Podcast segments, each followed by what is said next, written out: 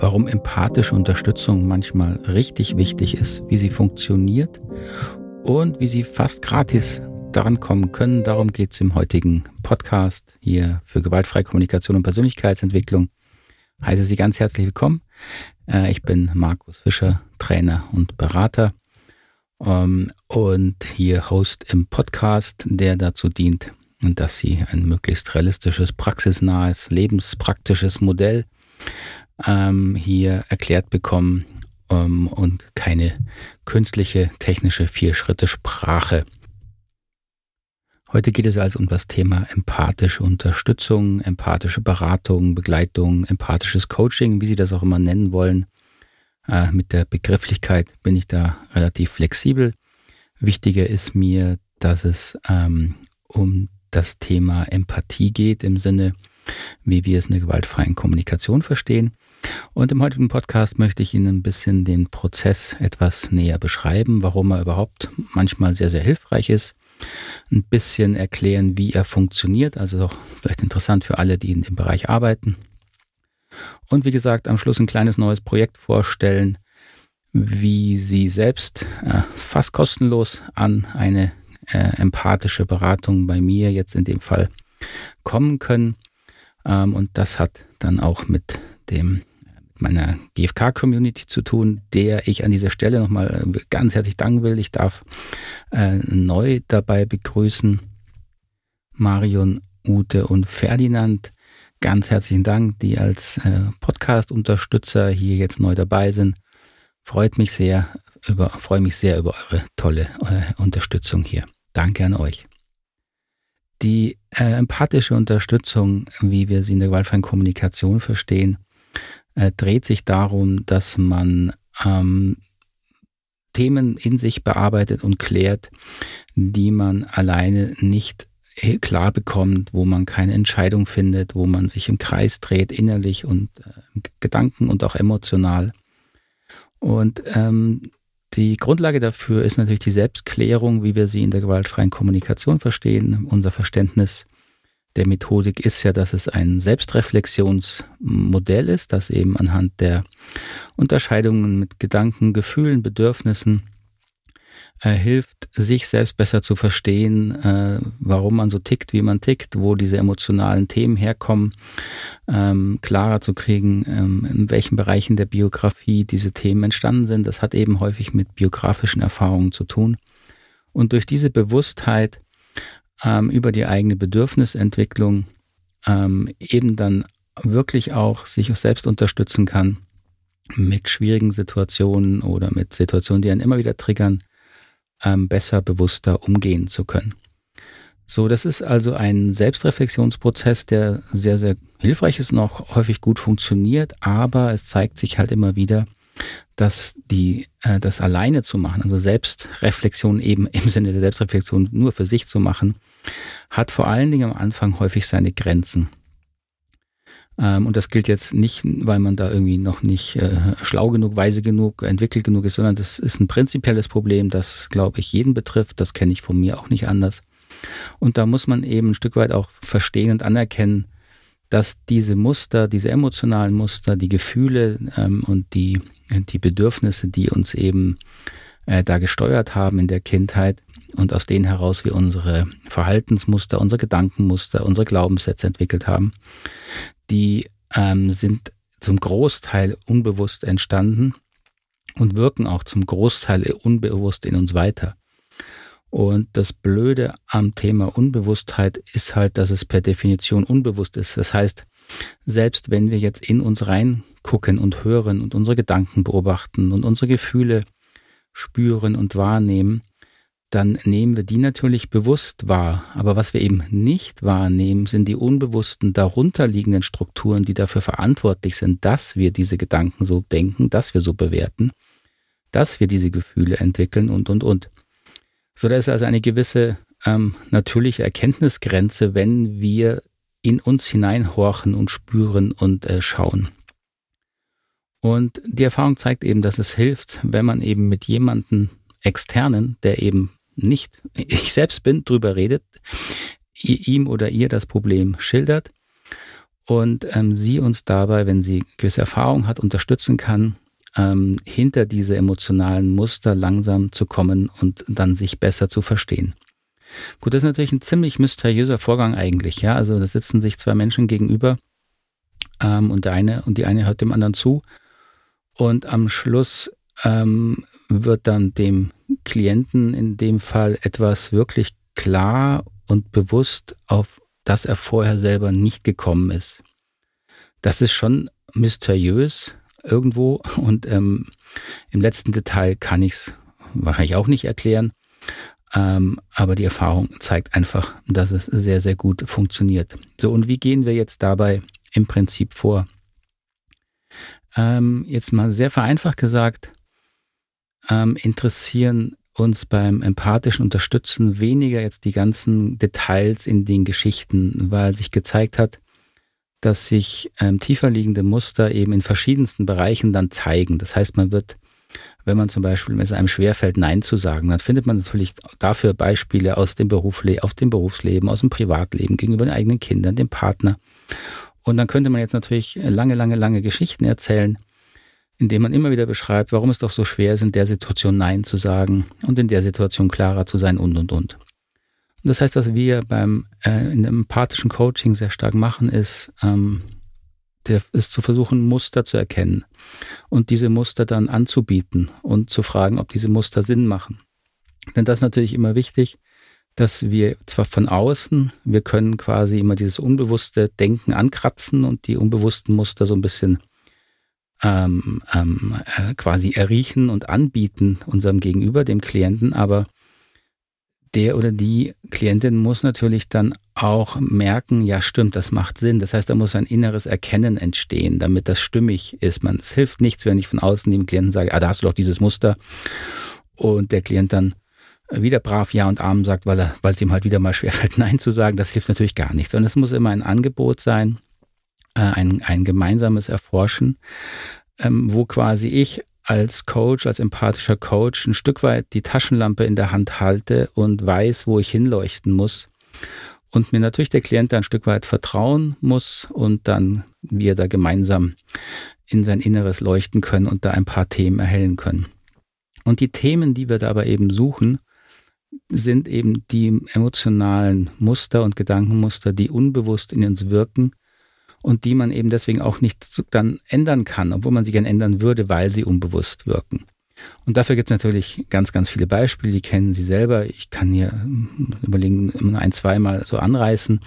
Also wahrscheinlich die Führungskraft, äh, die ich eine Weile gecoacht habe, die gemerkt hat, dass immer, wenn sie ihren Mitarbeitern ein kritisches äh, Feedback geben musste, also Fehler passiert sind, ähm, sehr, sehr unklar wurde. Also dann selber zwar schon gemerkt hat, ähm, dass es ihr schwerfällt, aber es nicht ändern konnte. Also sie hat dann äh, eigentlich überwiegend gesagt, was die Person alles gut macht und der Fehler kam dann kaum noch vor oder nur in einem Nebensatz und damit wurde dem Mitarbeiter natürlich nicht klar, wie schwierig der Fehler war und auch äh, da entsteht natürlich wenig Motivation, etwas zu ändern.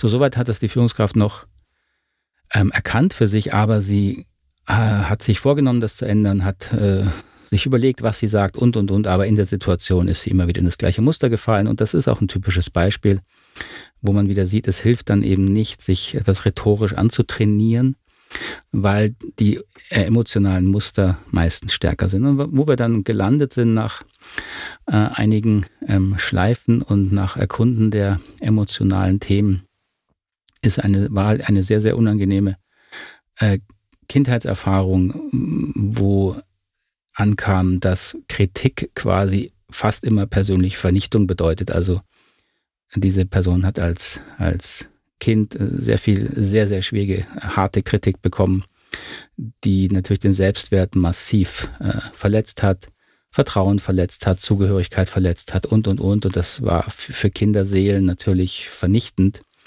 Und der, der Führungskraft ist dann klar geworden, dass in ihr quasi ein Gedanke entstanden ist, ja, wenn ich jetzt so Kritik äußere, dann vernichte ich auch mein Gegenüber, weil das kennt sie innerlich ja gar nicht anders. Und als ihm das bewusst geworden ist, dann konnte sie es langsam ändern. Und dazu gehört eben erstmal auch diesen inneren Teil anzuerkennen, ähm, nochmal die Emotionen durchzuarbeiten und zu verarbeiten, um sie dann integrieren zu können und damit dann besser umgehen zu können. ähm, weil dann entsteht erst im aktuellen Verhalten ein, ein kleiner Freiraum, wenn man sich dann plötzlich erkennt, dass ich wieder in dieser Emotion, in dieser Emotion bin. Wenn ich das bewusst erkenne, dann kann ich äh, ein Stück weit umschalten und jetzt langsam ein neues Verhalten mir dann äh, angewöhnen und antrainieren. So, das ist so ein Beispiel. Und was wir in der emotionalen Unterstützung, in der empathischen Unterstützung eben dabei machen, ist hauptsächlich uns auf den emotionalen Anteil in diesen äh, Erzählmustern, in diesen Geschichten, die da kommen, zu konzentrieren, weil eben in diesen Gefühlen sich das Unbewusste meldet, sozusagen. Und deswegen ist es auch so schwer, das alleine zu machen, weil häufig diese sehr unangenehmen, schmerzhaften Gefühle äh, sind auch mit Scham verbunden, sind mit äh, der Angst vor Einsamkeit, ausgeschlossen sein verbunden. Und dann ist es wohl so, dass in uns ein Teil sehr, sehr vorsichtig ist, ob man an diese Geschichten, an diese Gefühle nochmal hinkommen will, darüber wirklich sprechen will, aus Angst, dass man das natürlich wiedererleben könnte, diese Verletzung, dieses Ausgeschlossenwerden. Und das ist natürlich dann die Aufgabe des, des Coaches, sozusagen des Unterstützers, da einen sehr, sehr sicheren Rahmen zu schaffen durch äh, gutes Zuhören, durch Zugewandtheit, durch Interesse, dann entspannt sich dieser Teil langsam im Klienten und er traut sich darüber zu sprechen. Und dieses mit einem anderen Menschen sprechen hat eben eine sehr, sehr heilsame Wirkung, weil in dem Moment ja quasi der verletzte Teil etwas erlebt, wonach er sich natürlich auch schon lange gesehnt hat, nämlich einfach mal verstanden zu werden, ähm, gehört zu werden, äh, ohne Angst jetzt für diese Gefühle wieder äh, bewertet oder ausgeschlossen zu werden. So, der erste Teil dieser empathischen Unterstützung ist also dieses Finden und Erkennen dieser alten Themen, dieser biografischen ähm, Erfahrungen. In unserer Sprache nennen wir das die Empathielücken, ähm, weil sich eben gezeigt hat, dass ähm, ein sehr, sehr wichtiger ähm, ähm, Bestandteil der Weiterentwicklung und der, der Heilung ist vielleicht ein großer Begriff, aber darum geht es ja ein Stück weit, da einen verletzten Teil ähm, Stück weit zu besänftigen, ist eben, dass dieser Teil in aller Tiefe ähm, verstanden wird, eben Empathie bekommt, Aufmerksamkeit bekommt, Zuwendung bekommt durch jemand anderen.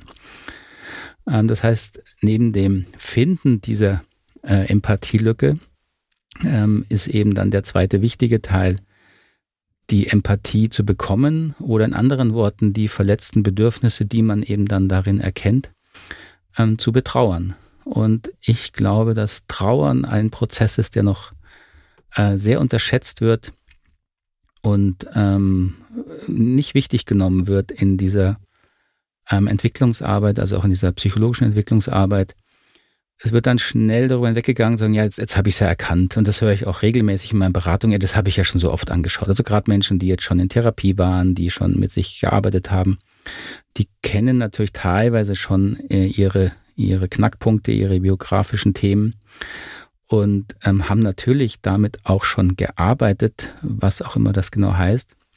Meine Erfahrung ähm, zeigt aber, dass zum einen Arbeit nicht immer heißt, dass wirklich getrauert wird. Das heißt also wirklich schlicht sehr, sehr schmerzhafte Emotionen ähm, ausgedrückt werden können.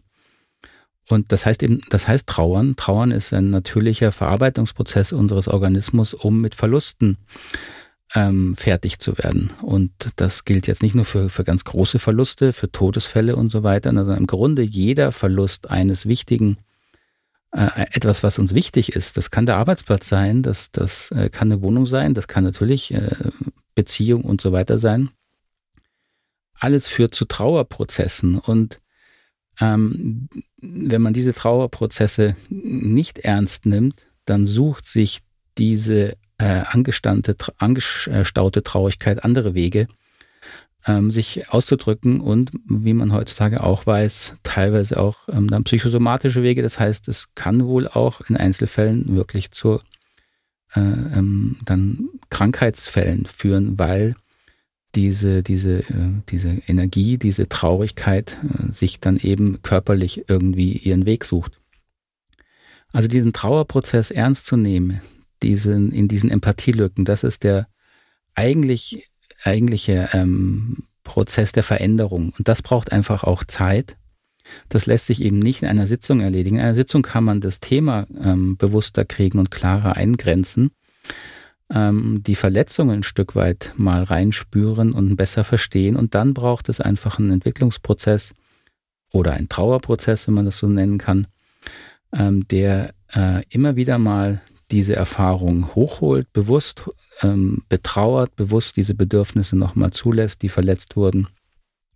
Und meine Erfahrung ist, dass dann im Laufe der Zeit sich diese Erfahrung integriert. Das heißt, ähm, man kann diese Gefühle anerkennen, man kann sie auch als Teil der eigenen Biografie anerkennen, auch die Erfahrung, die natürlich da drin steckt, die häufig verletzend ist und schwierig ist.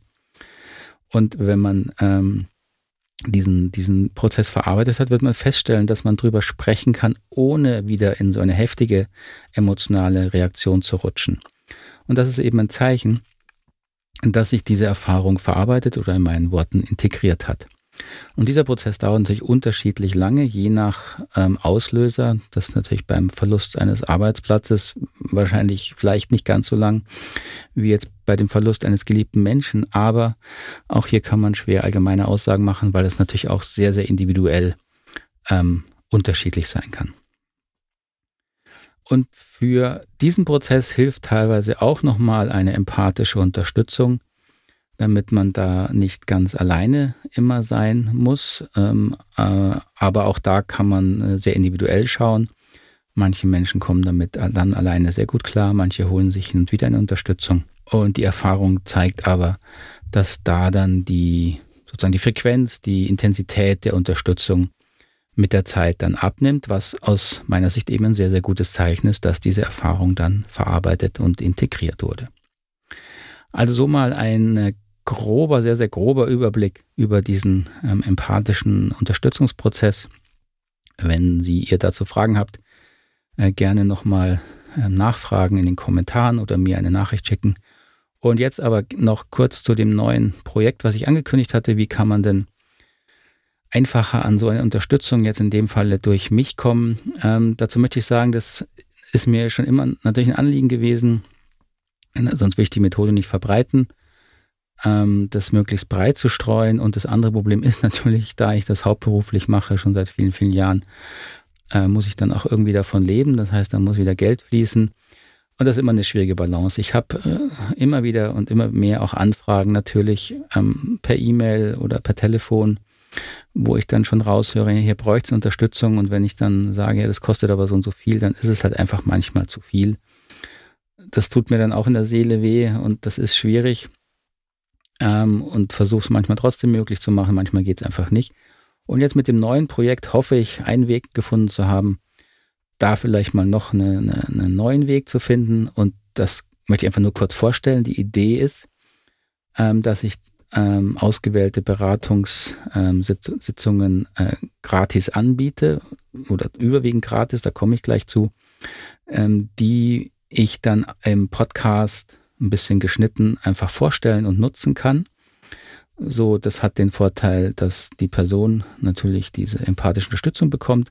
Und für mich hat es den Vorteil, eine interessante Podcast-Folge zu bekommen. Und ich habe einfach auch schon viele ähm, Rückmeldungen auch aus der GFK-Community bekommen, die gesagt haben, man lernt einfach sehr viel. Das zeigen auch, zeigt sich auch in den Ausbildungen. Man lernt sehr viel, wenn man anderen Menschen zuhört und in diesem Unterstützungsprozess durch mich dann zuhört, weil man natürlich sich auch teilweise einfach wiedererkennt in den eigenen Themen.